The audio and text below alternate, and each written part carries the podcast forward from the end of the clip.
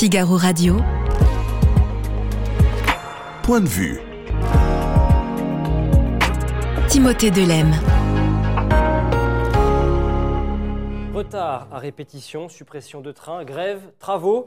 Depuis plusieurs années, les usagers de la ligne Paris-Orléans, Limoges, Toulouse subissent les, les, conséquences de la vétusté des rails, mais aussi du manque de considération pour les villes moyennes, avec le risque de voir les entreprises quitter le territoire. Nous donnons la parole au président de la Chambre de commerce et d'industrie de Limoges et de la Haute-Vienne. Ce sera dans quelques secondes. On va parler d'Arménie également avec Jean-Christophe Buisson, le directeur adjoint de la rédaction du Figaro Magazine, qui a rencontré Emmanuel Macron lundi dernier à ce sujet, en compagnie de plusieurs intellectuels français et d'autres personnalités du monde de la culture. Que leur a dit le président de la République? Emmanuel Macron est-il prêt à agir face aux dangers mortels que court l'Arménie? Comment évolue la situation dans le Haut-Karabakh Ce sera dans 15 minutes. Et puis, doit-on craindre une pénurie d'eau? C'est la question que l'on se pose alors que le niveau des nappes phréatiques inquiète. La nature ne nous laisse pas le choix, affirme le ministre de la Transition écologique Christophe Béchu dans son plan anti-sécheresse. On y revient, ce sera en troisième partie d'émission.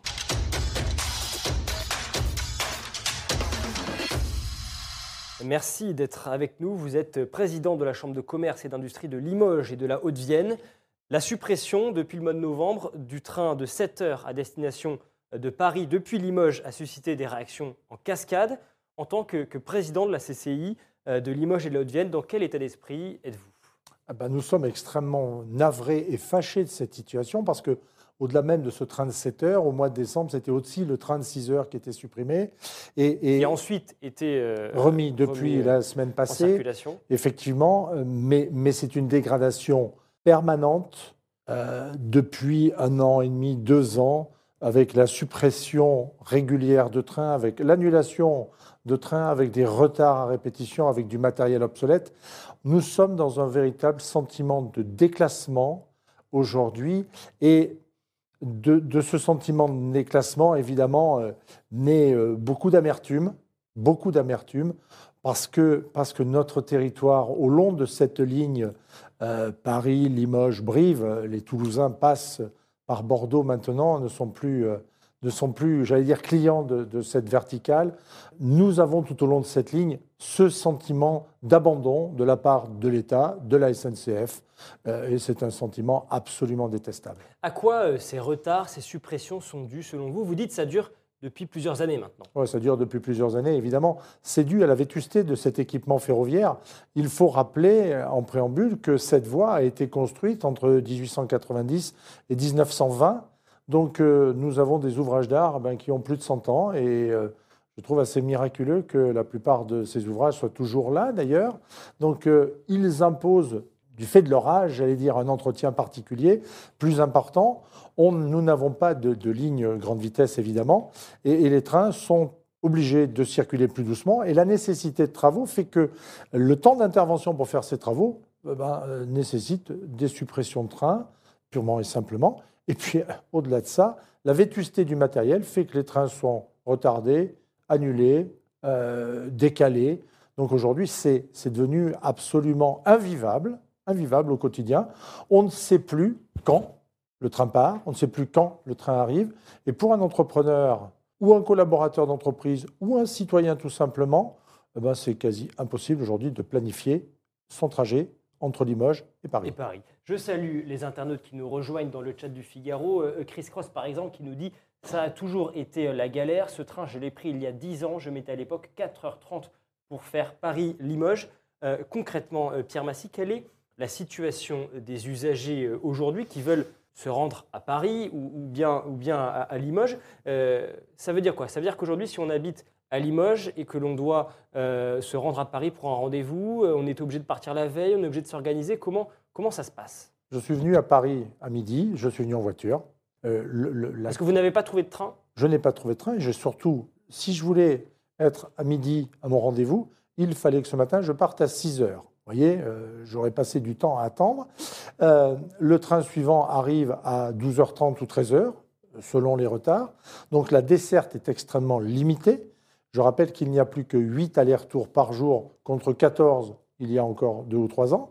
Donc euh, aujourd'hui, comment les gens s'organisent-ils? Ils s'organisent comme ils peuvent. Et c'est à l'arrivée sur le quai, en règle générale, qu'ils découvrent si oui ou non le train est là ou n'est pas là, ou s'il est en retard. Et aujourd'hui, je le disais, pour organiser un emploi du temps de collaborateurs ou de responsables d'entreprise euh, pour venir à Paris, eh bien, c'est quasiment la loterie.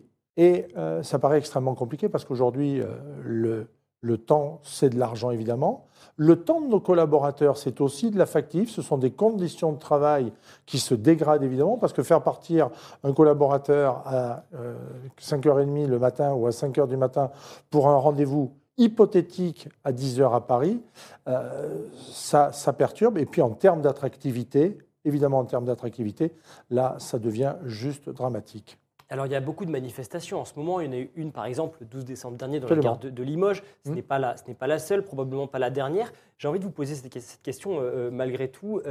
pourquoi est-ce que les... Parce qu'à ces manifestations, tous les acteurs quasiment étaient réunis, que ce soit les élus locaux, que ce soit les responsables politiques, économiques. Pourquoi est-ce que tous ces acteurs-là ne se sont pas mobilisés plus tôt? Alors, tous ces, acteurs-là se mobilisent très régulièrement sur ce sujet, mais nous avons affaire à l'État, organisateur des transports, à la SNCF, qui est euh, le bras armé du transport euh, pour le compte de l'État, et nous avons affaire donc à l'État et, euh, à la SNCF, qui, ne réagissent pas qui ne réagissent pas. Et, là, évidemment, la situation, j'allais dire, a, changé de, rythme parce que euh, un entrepreneur majeur du territoire, le président du groupe Legrand, société cotée au CAC 40, a euh, décidé d'écrire au président de la SNCF pour lui manifester tout son mécontentement, son mécontentement et son ras-le-bol en réalité, parce qu'il s'est retrouvé un matin, comme la plupart d'entre nous, devant un train qui n'est pas parti et qui n'était pas là.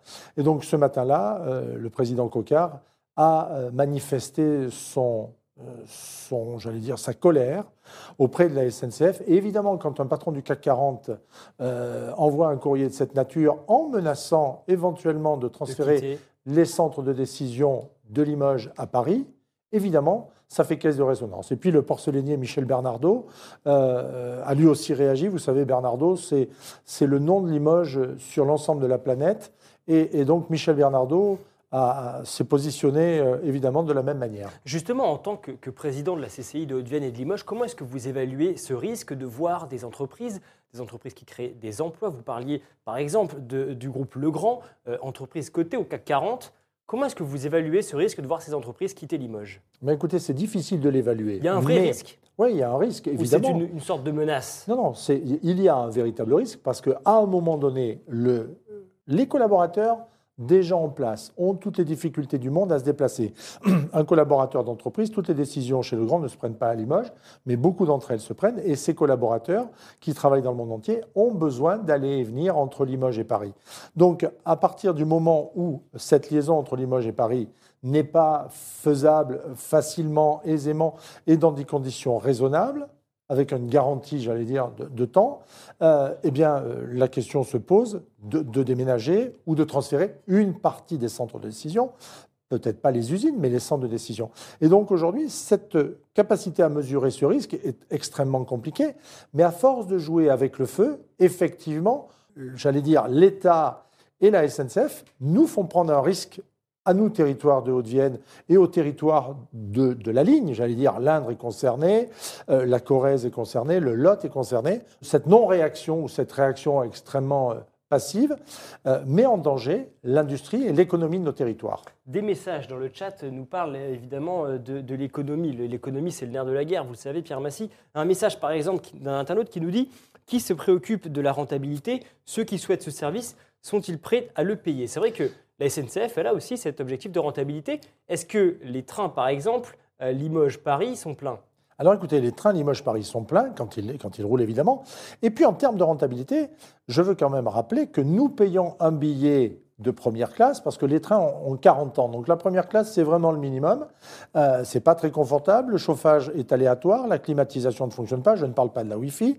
Euh, un aller-retour pour faire Paris-Limoges, c'est 190 euros. Donc la SNCF nous sommes des clients, nous ne sommes pas des usagers, nous payons nos billets de train. Donc euh, effectivement, le sujet de la rentabilité, je ne connais pas euh, le niveau de rentabilité d'un train, d'un train entre Limoges et Paris. Mais ce que je sais, c'est que les voyageurs qui sont à bord, les clients qui sont à bord, payent euh, la prestation de transport. Donc, en échange de cette prestation de transport, le minimum, c'est de partir à l'heure, d'arriver à l'heure. Et puis, euh, il peut y avoir des incidents techniques, évidemment, de temps en temps. Mais là, quand ça devient le quotidien du transport, ça devient un véritable problème. Et surtout, les informations sont rares. Et les personnels de la SNCF, la plupart du temps, complètement perdus, ne sachant rien de ce qui se passe.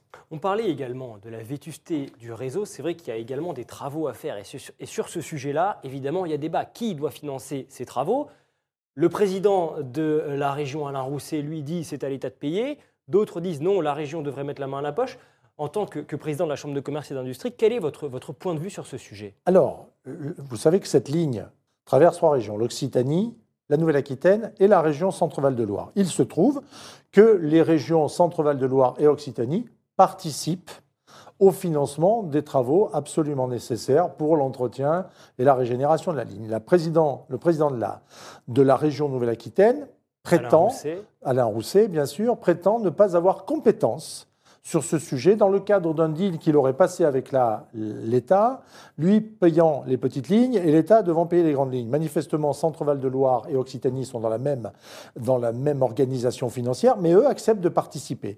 Donc euh, le président euh, Alain Rousset met beaucoup d'argent ou s'apprête à mettre beaucoup d'argent sur une ligne entre Bordeaux et Toulouse sur un TGV neuf qui devrait voir le jour rapidement. Euh, donc la compétence ou le manque de compétences ou l'absence de compétences pour la verticale euh, Toulouse, Limoges, Paris est, mise en avant euh, quand il ne veut pas payer et il n'y a plus de problème de compétences entre Toulouse et Bordeaux. Donc c'est une, vue selon l'intérêt qu'on porte à l'aménagement du territoire et cela est absolument très ennuyeux.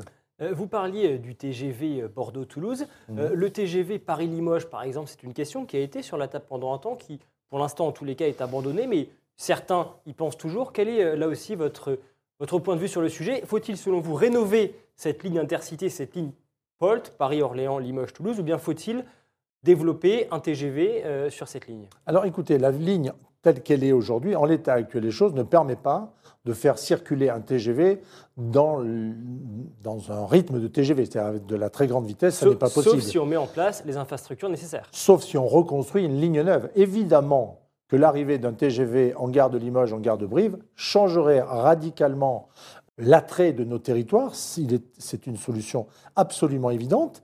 Évidemment, il faut une volonté politique pour aller dans ce sens-là.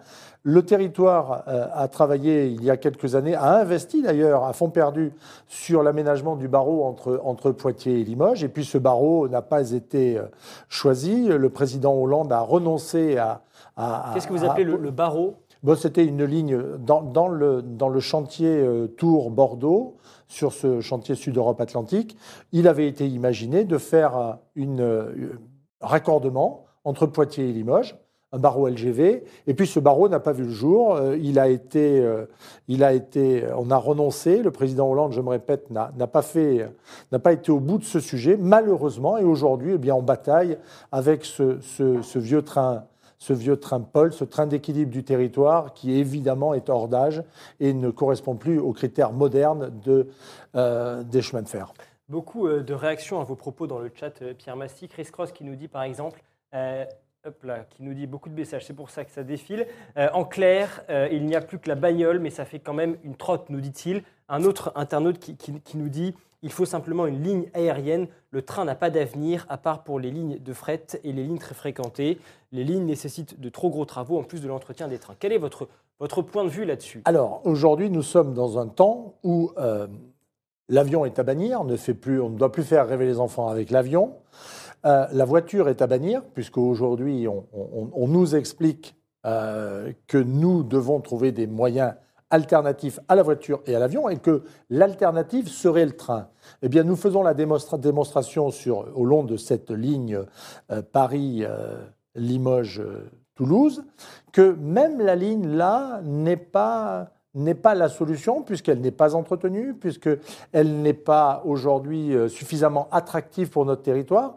Donc effectivement, contraint et forcé, nous circulons en voiture, nous prenons l'avion puisqu'il existe évidemment une ligne aérienne entre Limoges et Paris, mais, mais ça, ce ne sont pas des moyens de transport en commun euh, pour, la, pour le plus grand nombre, évidemment, et puis dans un moment où on, on, regarde le bilan carbone euh, de, nos, de nos moyens de déplacement, évidemment, nous sommes un peu à contre-temps, et même très à contre-temps. Deux dernières questions rapidement, Pierre Massy. Euh, encore un commentaire d'internaute. Beaucoup de messages, vous le disiez. Euh, tout pour les métropoles et le TGV. On est bien reparti pour les métropoles et le désert français. Est-ce que Allez-y, je vous en prie. Absolument, absolument. Aujourd'hui, on a choisi cette solution d'hypermétropolisation. Limoges, pourtant, qui est une capitale d'équilibre, une ancienne capitale régionale, pourrait tout à fait être une, une métropole, j'allais dire, de décongestionnement qu'est Bordeaux, qu'est Toulouse, si nous étions connectés et si nous étions raccordés aisément vers ces métropoles. Mais précisément, est-ce que vous pensez que les politiques estiment aujourd'hui que ces zones éloignées des métropoles ont définitivement perdu la main Ah écoutez, je ne sais pas ce qu'ils pensent, mais dans les faits, concrètement, on peut l'imaginer. On peut imaginer qu'effectivement, Limoges aujourd'hui, comme Clermont-Ferrand qui a les mêmes problèmes, sont hors du champ de ce qui aujourd'hui est souhaitable, c'est-à-dire cette, cette, métropolisation que nous regrettons considérablement parce qu'il fait très bon vivre sur nos territoires. Nous avons des territoires qui sont accueillants pour plein de raisons, mais qui aujourd'hui sont accueillants mais sont relativement difficiles d'accès par le chemin de fer et par, euh, par le train. Dernière question, peut-être un brin provocatrice. On parlait tout à l'heure de cette, de cette entreprise Legrand, l'une des rares entreprises cotées au CAC 40, mais dont le siège se situe euh, en province, en l'occurrence à Limoges. À Limoges pardon. Est-ce que vous ne pensez pas finalement que le sens de l'histoire, c'est que ce, ces entreprises du CAC 40 s'installent en région parisienne? Bah Écoutez, euh, Legrand et Michelin sont les deux dernières entreprises à ne pas avoir leur siège à, Paris. Et, Legrand est installé à Limoges depuis euh, plus de 150 ans. Donc c'est une véritable histoire. Legrand est ancré totalement à Limoges.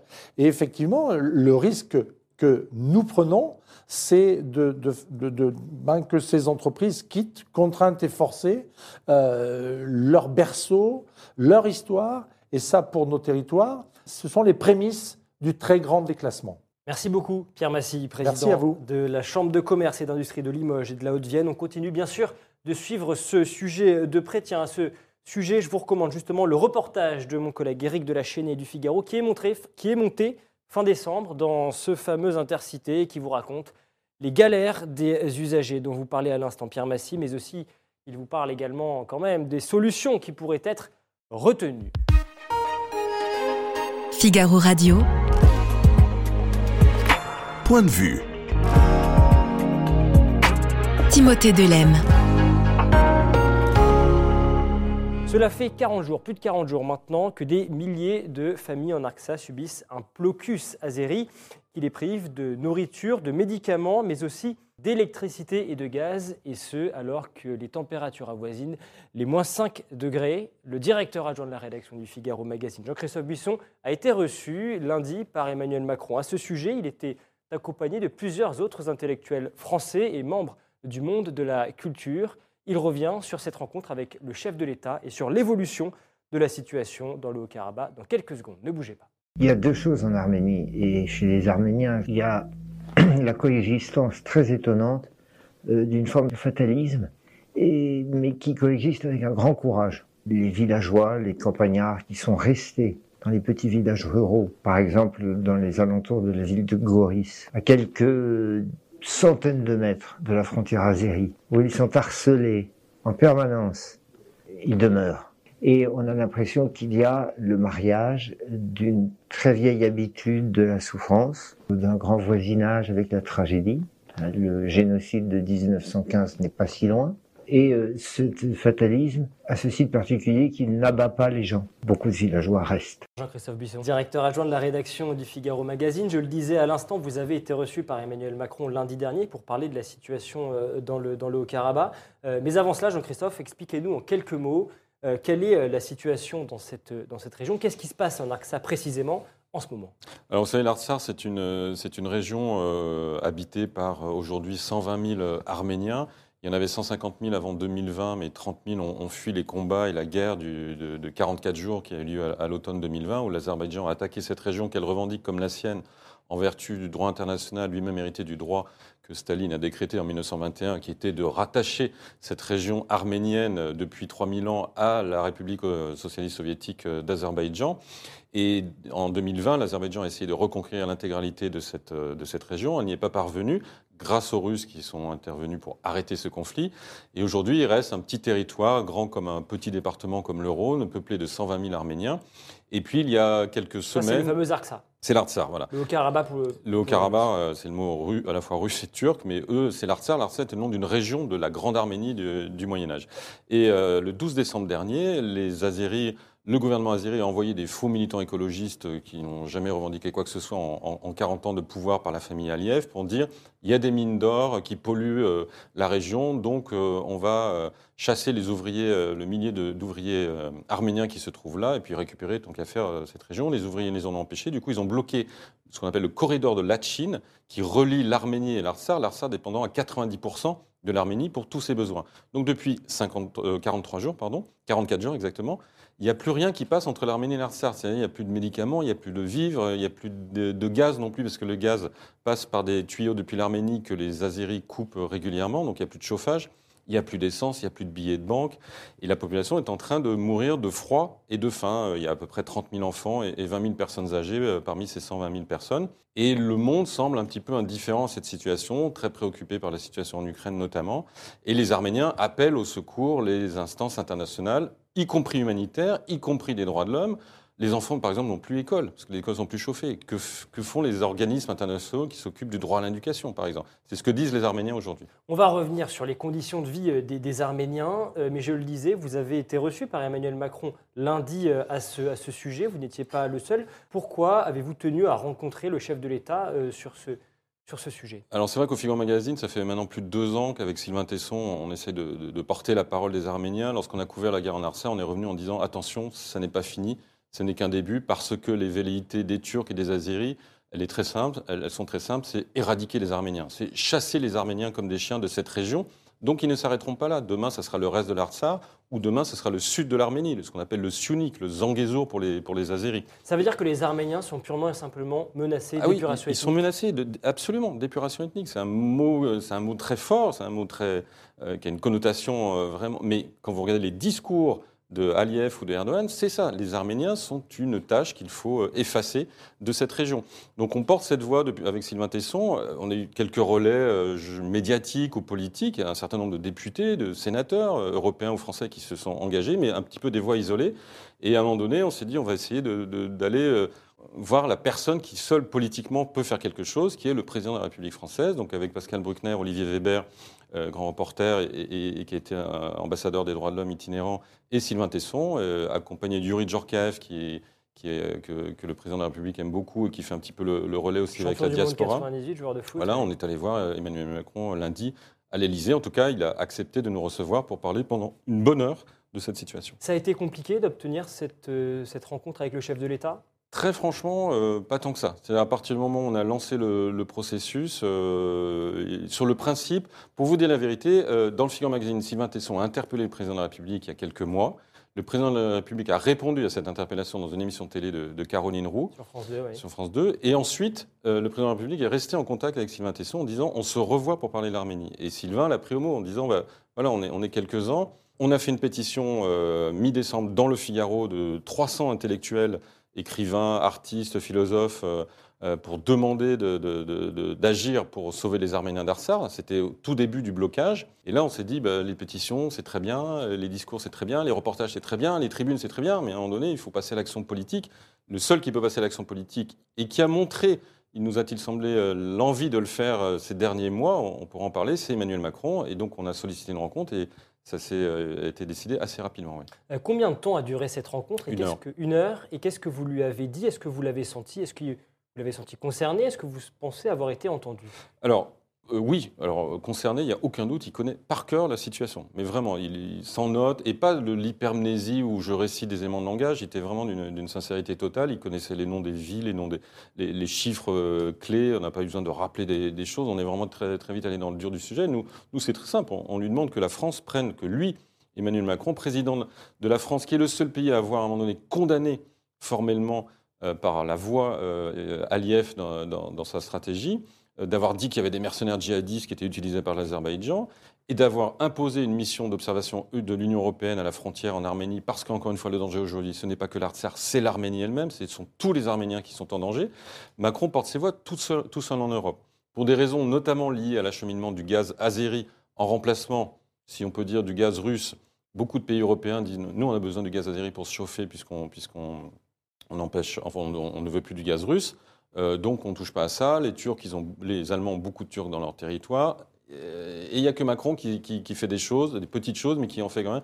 Donc c'était assez logique. Donc nous, on lui dit faites-en plus. On lui dit aujourd'hui, il y a une urgence, il y a une impasse politique, puisque les Russes ne font rien pour déloger ces Azéris qui euh, illégalement occupent ce, ce corridor. Faites au moins ce que la France sait très bien faire, c'est de l'humanitaire immédiat. Mais l'humanitaire est toujours une dimension politique. C'est-à-dire que vous envoyez une mission humanitaire française massive pour débloquer ce corridor, c'est un geste politique, parce que ça veut dire que la France est derrière l'Arménie. Et quand, quand, quand l'Azerbaïdjan voit que la France est derrière l'Arménie, c'est pas que l'Arménie. C'est-à-dire en attaquant l'Arménie, elle attaque d'une certaine manière la France. C'est ça qu'on lui dit, faites ce geste-là, euh, peut-être aller là-bas. Enfin, il y, a- y a plein de choses qui peuvent être faites et qu'on lui a proposées. Euh, il n'a dit non à rien. Qu'est-ce qu'il vous a répondu? Il n'a dit non à rien.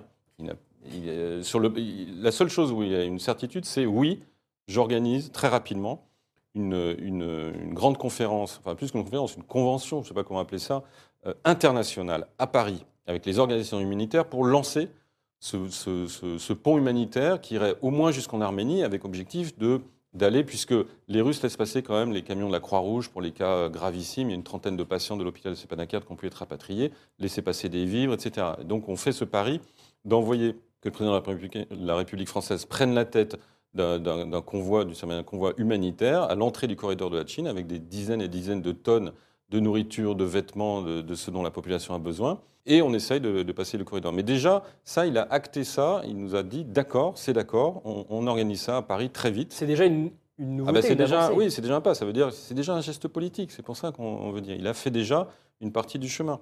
Euh, et c'est un geste euh, qui a vocation d'en appeler d'autres. Est-ce que vous avez, par exemple, proposé, suggéré au chef de l'État euh, de se rendre en Arménie Oui, bien sûr. Bah, pour nous, c'est encore une fois, c'est un geste encore plus politique, parce que si le président de la République française vient en Arménie à ce moment-là, c'est-à-dire dans les semaines euh, qui viennent, et si le blocus dure, dure euh, ça, ça veut dire qu'il est derrière euh, l'Arménie, qu'il est physiquement présent. On veut croire que ne pas dire non, ça veut dire euh, Peut-être. peut-être oui. Dans quelles conditions, à quel moment, euh, avec qui, 2027 avec d'autres. il a intérêt. Même s'il ne se représente pas, il a, il a intérêt. Non, mais il a vraiment un intérêt. La France a toujours été proche de l'Arménie, a intervenu euh, lors du génocide, notamment en 1915, euh, sur le mont Moïse pour sauver des milliers d'Arméniens. Il y a un moyen, de, comme le dit euh, Sylvain Tesson, de- de- d'entrer dans l'histoire, de rester dans l'histoire par un geste. Et puis, pardon, c'est le panache, c'est lorsque De Gaulle va euh, dire Vive le Québec libre à la barbe des, anglophones au Québec, euh, c'est la France. Lorsque Mitterrand, même si c'est pas forcément utile, arrive à Sarajevo en 92 sans prévenir personne, c'est la France. Donc soyez la France, Monsieur le Président, c'est ce qu'on ce lui a dit. C'est ce que vous lui avez dit. On va passer ensemble euh, trois photos, Jean-Christophe, pour commenter cette, cette actualité de, l'Arménie et plus plus précisément pardon, de l'Arxa. Je vais vous demander de les commenter. La première provient de votre compte Twitter, euh, Jean-Christophe, et on voit une scène de vie quotidienne d'une famille arménienne en Arxa. Oui, je reçois beaucoup de, de- de photos euh, d'Artsar que j'essaye de diffuser, alors pas en masse, parce que mais celle-là m'a paru particulièrement symbolique de, de la situation. Comme vous l'avez dit tout à l'heure, euh, là au moment où on se parle, il fait moins 3 degrés à Stepanakert, qui est la capitale. On est à entre 1000 et 1500 mètres d'altitude. Et aujourd'hui, il y a des coupures d'électricité ou de gaz, donc de chauffage. Alors, c'est pas toute la journée. Parfois, les coupures d'électricité proviennent des Arméniens eux-mêmes qui font des économies, mais le gaz qui arrive et qui permet de chauffer, et, les voitures aussi, les voitures roulent beaucoup au gazogène euh, en Artsar et en Arménie, eh bien, on se trouve dans des situations comme ça où des familles se retrouvent autour, d'un poêle euh, à bois pour se chauffer. Ils n'ont plus que ça, c'est même les voisins qui viennent se, se chauffer pour faire encore une fois des économies. Les écoles, il n'y a plus de chauffage dans les écoles, c'est pour ça qu'il n'y a plus d'école, c'est qu'il n'y a plus de quoi se chauffer. Et vous soulignez malgré tout euh, le, le panache, je ne sais pas, mais en tous les cas, ces visages euh, qui Oui, restent malgré tout souriants. Mais oui, mais l'Arménie, l'histoire de l'Arménie, c'est une, succession de malheurs, d'invasions, de destructions, et à chaque fois, chaque fois, ils sont remontés. Si le terme résilience a, été utilisé par Boris Cyrulnik à propos des, des Juifs après la Seconde Guerre mondiale, ben, les, les Arméniens incarnent aussi cette résilience. C'est c'est jamais, jamais baisser les bras, toujours se relever, toujours garder la dignité. Euh, ça leur a coûté cher d'ailleurs parce que ils ne sont pas spectaculaires, les Arméniens, lorsqu'ils souffrent. Ils ne sont pas euh, enfermés dans des camps et, à supplier. Aujourd'hui, les magasins sont vides à Stepanakert, mais euh, vous n'avez pas des queues devant les magasins qui feraient des belles images pour la télé. Et c'est peut-être ça aussi qui manque pour eux. C'est pour intéresser le monde, il faut des images. Et pour des images, eh ben, il faut jouer ce jeu-là. Et ils ne le veulent pas, ils ne le voudront jamais, parce qu'ils resteront toujours droits et dignes dans leur souffrance. On va regarder justement une deuxième image pour commenter cette actualité, plus précisément une vidéo. La voici. Je vous laisse, Jean-Christophe, la, la commenter. Ça se passe en Australie. Oui, c'est euh, l'Open d'Australie. C'est Karen euh, Kachanov. Khachanov, qui est un, un joueur de tennis russe, mais qui évidemment n'a pas de nationalité, puisque les Russes sont bannis des compétitions euh, sportives euh, depuis un an, mais qui est d'origine euh, arménienne, euh, de deux côtés d'ailleurs, de côté d'un grand-père et, de- et de sa mère, je crois. Euh, Son soutien à l'Artsar, aux 120 000 Arméniens d'Artsar. Sa qualification pour les quarts de finale. Voilà, ouais.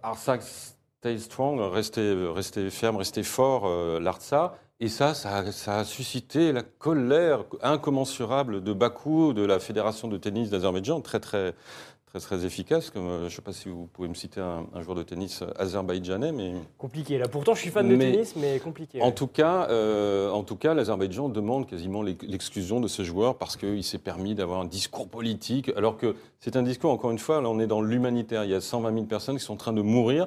Un joueur de tennis qui n'est même pas arménien, même s'il est d'origine arménienne, qui dit tenez bon, c'est-à-dire résistez, survivez, et il est menacé. Ce qui montre bien que l'Azerbaïdjan est en permanence en, en- en train d'essayer de, de menacer, de, de- de- d'effacer dès qu'il y a un symbole Il qui, tente d'entretenir une forme d'omerta. de terreur, surtout de, terreur. terreur. C'est la politique depuis deux ans euh, de l'Azerbaïdjan avec les Arméniens, c'est les terroriser, pas forcément physiquement, même psychologiquement, pour les inciter à partir, à quitter ce territoire pour qu'ils puissent euh, l'occuper. C'est vraiment la politique. Et aujourd'hui, c'est la pire des politiques de terreur, c'est de affamer une population et, et la, et la réduire à, à mourir de froid.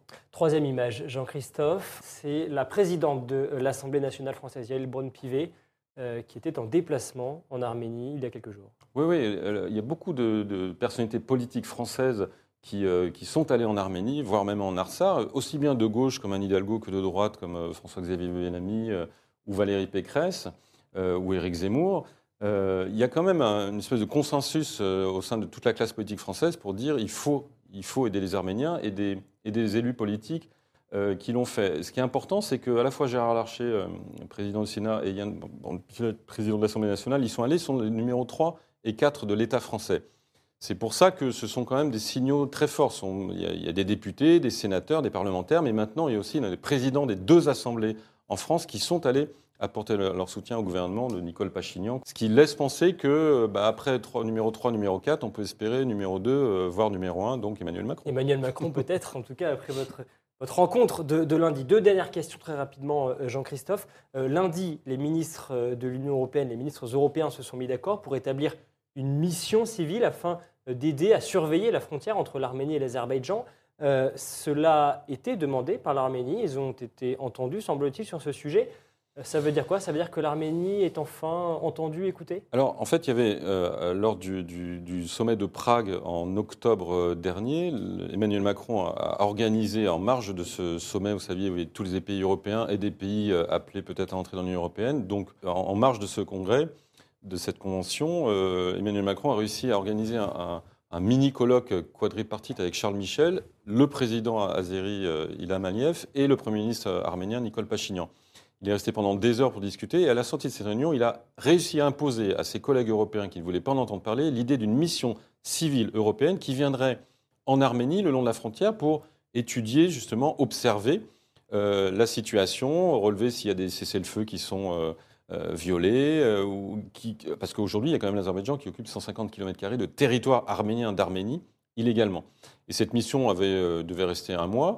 Et en fait, là, ce qu'a réussi Emmanuel Macron, c'est imposer à la mission proposer et donc imposer à l'Union européenne de prolonger cette mission. Parce que cette mission, elle sécurise quand même.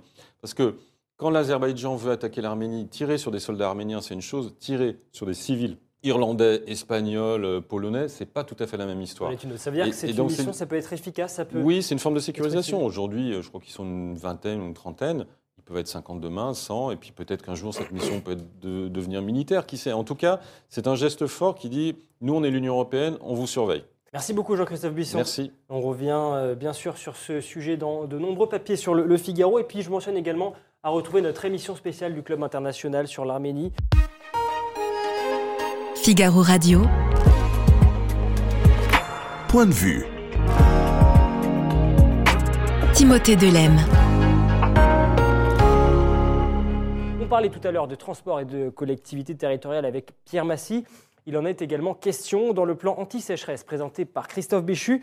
Dans les colonnes du Parisien, mardi, le ministre de la Transition écologique revient notamment sur les difficultés d'approvisionnement en eau potable rencontrées par plus de 700 communes en France.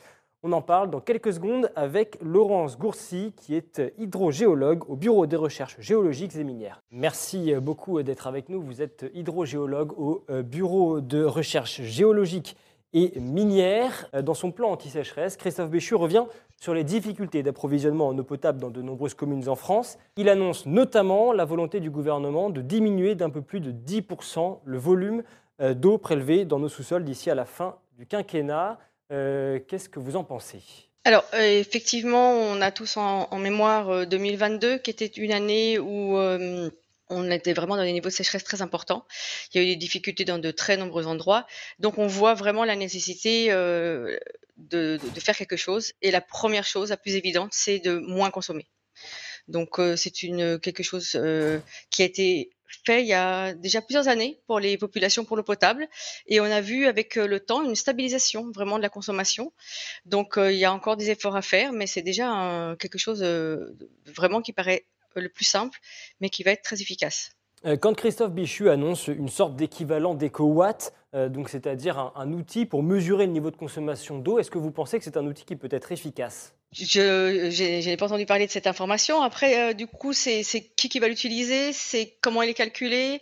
Euh, donc, il y a pas mal de, de, questions autour de cette, euh, de cette idée.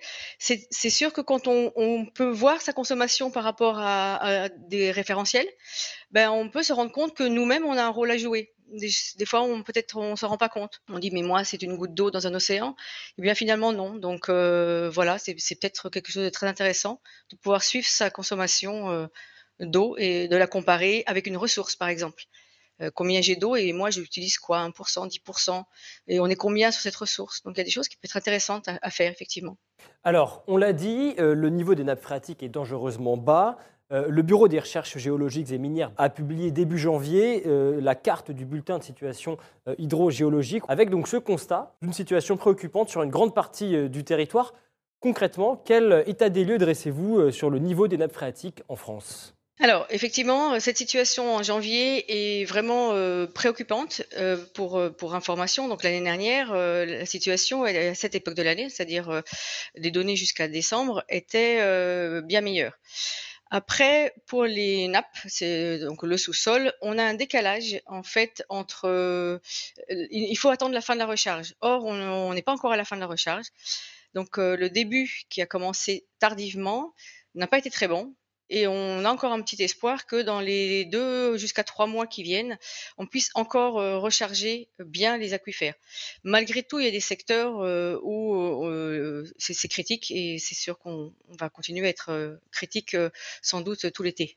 Quand, on lit le, rapport du BRGM, on comprend qu'il y a en fait un certain nombre de, facteurs on a, qui s'accumulent qui en fait en ce moment. On a la canicule cet été, on a également les faibles précipitations à l'automne. C'est ça qui est responsable de, de cette situation euh, compliquée, dans, cette situation euh, préoccupante pardon, euh, pour l'état des nappes phréatiques actuellement? C'est cela même. En fait, vous avez d'abord vous avez baissé les niveaux très tardivement. Donc, il, arrive que la recharge, c'est-à-dire les fortes pluies, arrivent vers octobre, novembre, des automnes pluvieux, c'est assez classique. Or, cette année, ben, on n'a pas très bien rechargé. On a des déficits de pluie. Donc ça, c'est le premier facteur. Donc on n'a pas encore rechargé euh, sur certains secteurs. Le deuxième facteur, c'est que il a fait assez chaud. Et donc, en fait, les plantes ont continué à être actives et elles consomment de l'eau, en fait. dans la pluie, il n'y a qu'une partie seulement qui atteint les nappes et une grande partie est soit reprise par évaporation, soit utilisée par les plantes. Donc ça, c'est le deuxième facteur qui est un petit peu, a, aggravé un peu la situation, c'est le fait que la végétation était encore assez active très tardivement. Alors précisément, expliquez-nous justement, vous, commencez à aborder ce, sujet. Comment fonctionne en fait le remplissement d'une nappe phréatique? D'abord, est-ce que seule l'eau de pluie peut y participer ou bien est-ce qu'il y a d'autres moyens? Euh, naturellement, euh, il y a donc euh, l'eau de pluie, c'est la principale, qui recharge l'ensemble des nappes. Par contre, il y a un type de nappe qui est assez spécifique, qui sont des nappes qui sont très liées à des rivières. Donc là, leur recharge, elle est aussi liée à la rivière, sachant que la rivière est elle-même alimentée par les pluies. Après, on peut effectivement un peu forcer la recharge pour compenser localement euh, des baisses ou pouvoir permettre euh, l'été d'avoir un petit peu plus d'eau euh, dans les rivières. Mais c'est des solutions très locales, mais qui sont faisables. C'est un processus qui, en tout cas, est assez, est assez long et qui est inégal entre régions. Et vous le dites dans votre, dans votre rapport, vous le mettez en avant, quelques régions semblent plutôt épargnées par ce manque d'eau, comme par exemple la Bretagne ou l'Alsace. Comment est-ce que vous l'expliquez? Alors, il y a deux, facteurs. Le premier, c'est les pluies. Les pluies sont hétérogènes sur le territoire français, donc il y a des secteurs qui ont eu euh, beaucoup de pluie, contrairement à d'autres. Et puis le deuxième, c'est que vous avez des, nappes qui sont différentes. En fait, vous avez des nappes qui sont très grandes, qui sont lentes à recharger, et aujourd'hui, il y en a même certains qui n'ont pas encore atteint euh, leur niveau maximum, euh, qui, sont à peine en train de se recharger. Quand vous voyez sur cette carte euh, des carrés, c'est-à-dire que vous êtes stable, c'est-à-dire que l'eau de, de l'automne, en fait, du début d'hiver, peut ne pas être encore arrivée jusqu'à la nappe. Et donc, typiquement sur la Bretagne, on a des aquifères très différents, des nappes qui sont différentes, qui sont beaucoup plus réactives. C'est-à-dire, il pleut un petit peu, elles vont assez rapidement remonter. Donc, euh, les pluies ont été relativement bonnes, donc les niveaux sont remontés. À leur décharge, ces nappes ont peu de réserve, parce que soit c'est les surfaces qui sont petites, soit les niveaux peuvent très vite descendre. C'est-à-dire que si on arrête la recharge trop tôt, eh bien, ces mêmes nappes qui sont aujourd'hui en vert peuvent très rapidement passer euh, à, des niveaux critiques. Là, elles dépendent vraiment assez directement de la pluie. Comment est-ce que l'homme peut, aider à alimenter euh, la nature en eau potable? On imagine que il y a un certain nombre euh, de, mécanismes qui doivent permettre d'alimenter artificiellement les nappes phréatiques. Alors, on peut effectivement euh, forcer, par exemple, des rivières à recharger des, nappes, ou on peut, il y a des systèmes assez sophistiqués où par des forages, en fait, à la place d'extraire de, l'eau par le forage, ben, on remplit. On peut aussi, euh, par euh, la création de, surfaces en eau euh, de lacs, par exemple, les, lacs, ils peuvent avoir une très forte recharge. On peut favoriser la recharge. Après, quelque chose qui peut être aussi beaucoup plus important en volume, c'est d'éviter d'empêcher la recharge, Donc, c'est le processus inverse qui consiste à éviter de mettre du goudron ou d'imperméabiliser les sols, parce que la recharge se fait à travers les sols. Et un sol comme un argile ou comme un goudron euh, ne fait pas passer l'eau en fait jusqu'à la nappe. Donc euh, une, des, une, des, actions à faire aussi, c'est ce qu'on appelle la désimperméabilisation. Une autre, technique qui est, beaucoup utilisée en France, c'est la, technique du bassin d'infiltration d'eau. Expliquez-nous comment cela fonctionne. Ben, en fait, euh, le, principe, c'est de remplir des bassines d'eau. Alors, il y a, différents principes. Celui qui concerne les eaux souterraines, Aujourd'hui, ce qui, est beaucoup utilisé ou ce qui est beaucoup discuté, ce sont en fait des remplissages d'eau, mais l'usage n'est pas de recharger les nappes. L'usage est principalement de conserver de l'eau pendant l'hiver où il y a plus d'eau pour pouvoir l'utiliser en été. Après, il y a quelques-unes de ces bassines qui peuvent effectivement euh, laisser passer l'eau en infiltration et donc favoriser l'infiltration. C'est aussi une possibilité.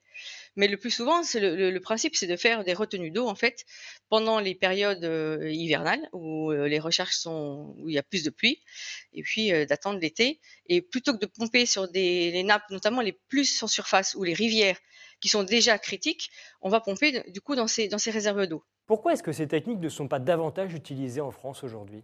Bah, alors, il y a, comme toute technique, euh, en fait, on manipule le, système, on, change l'environnement. Par exemple, euh, l'eau qu'on va retirer en hiver pour remplir une bassine, bah, cette eau, elle, avait un usage, en fait. Euh, elle a un usage qui était de recharger les nappes, peut-être. L'usage, c'est peut-être aussi de, faire des crues dans des rivières qui sont assez bénéfiques, qui peuvent modifier, par exemple, décolmater certaines parties. Donc, certaines crues sont très bénéfiques. Donc, à chaque fois qu'on perturbe le signal, le, système, pardon, il faut vraiment étudier l'ensemble des processus. quelles conséquences négatives et quelles conséquences positives ça va avoir? C'est rarement tout positif et c'est rarement tout négatif. Aujourd'hui, par exemple, on travaille beaucoup en pluridisciplinaire parce que le but n'est pas de regarder seulement son petit sa petite fenêtre qui serait l'eau souterraine par exemple, mais de dire euh, d'accord, mais du coup euh, comment ça va agir sur l'eau de surface, comment ça va agir sur les poissons qui vivent dans l'eau de surface, et donc c'est tout un cycle qu'il faut vraiment prendre en compte. Euh, beaucoup de messages dans, le chat à ce, sujet. Requiem, par exemple, qui nous dit le, le manque d'eau est surtout dû à la surpopulation. On a un autre internaute qui, qui nous dit l'eau est inépuisable dans les océans, euh, dont le danger est la montée qui nous menace. On peut donc faire d'une pierre deux coups en dessalant l'eau de mer pour faire baisser le niveau des océans et ainsi remplir les nappes phréatiques. Un commentaire peut-être sur, sur ce dernier message. Alors, c'est euh, c'est des, systèmes. Alors, tout, système a un coût. Tout système, encore, je, je le répète encore une fois, a un impact parce que typiquement, quand on dessale de l'eau, ben, le sel, on en fait quoi? Le sel qu'on a récupéré. Après, vous, c'est eau, vous êtes sur un système côtier, donc si vous êtes à côté, euh, c'est peut-être écologiquement, ça peut être euh, réaliste, réaliste. Mais après, vous allez donc euh, euh, vous pouvez pas déplacer de l'eau sur des kilomètres. Euh, donc tout a, encore une fois, je, le répète, c'est aussi un coût, c'est un coût efficacité. C'est euh, quelles sont les conséquences de, faire chacune de ces actions? Donc c'est vraiment un ensemble d'actions qu'il faut qu'il faut regarder et les conséquences. Pour qui c'est utilisé? Est-ce que plutôt que de, de, techniques sophistiquées comme vous venez de, comme l'auditeur vient de le citer, économiser un petit peu d'eau n'a pas exactement les mêmes le même résultat.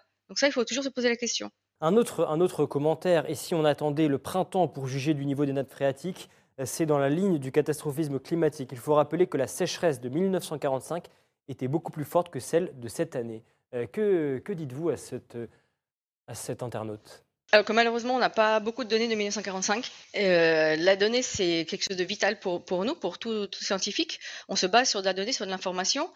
Aujourd'hui, il faut quand même savoir que des, des, chroniques de 40 ans, on n'en a déjà pas beaucoup. Donc, euh, c'est vraiment très important de, de, de, préserver cette information et de l'avoir en continu, justement pour pouvoir étudier des, des phénomènes euh, extrêmes comme, comme ce, dont cite cet auditeur.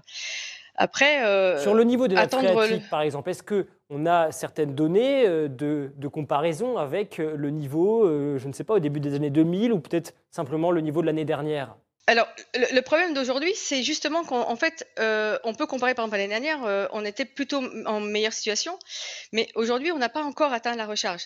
Donc, en fait, on pourra, il est intéressant de, comparer une année par rapport à l'autre quand on a le cycle hydrogéologique complet, c'est-à-dire qu'on a l'intégralité de sa, de sa recharge. Parce qu'il faut savoir que l'avantage des, nappes, c'est qu'en fait, une fois qu'on a terminé la recharge, on est à peu près vers avril-mai. Après, on ne peut avoir qu'une décharge. Donc, euh, euh, l'estimation pour l'été, quand on est en juin, elle est relativement euh, non seulement facile à, plus facile à réaliser, mais surtout, on a une meilleure confiance en nous. Par contre, quand on commence à faire des hypothèses en janvier, alors qu'on a encore deux ou trois mois de recharge possible, c'est beaucoup plus compliqué. Donc, pour comparer l'année qui va arriver, on peut difficilement la comparer aux années antérieures. Par contre, ce qu'on peut voir, c'est que euh, les années 2022, 2021, 2017, 2019 ont été parmi les, années avec les plus grandes sécheresses. Donc c'est vrai que les dernières années ont montré, euh, alors pas forcément généralisé sur toute la France, mais les dernières années ont eu vraiment euh, plusieurs fois, à part 2018, il y a eu plusieurs années de suite avec des problèmes de sécheresse. Merci beaucoup Laurence votre, pour votre analyse. Je rappelle que vous êtes hydrogéologue au Bureau de recherche géologiques et minières. Merci encore d'avoir été avec nous dans Point de vue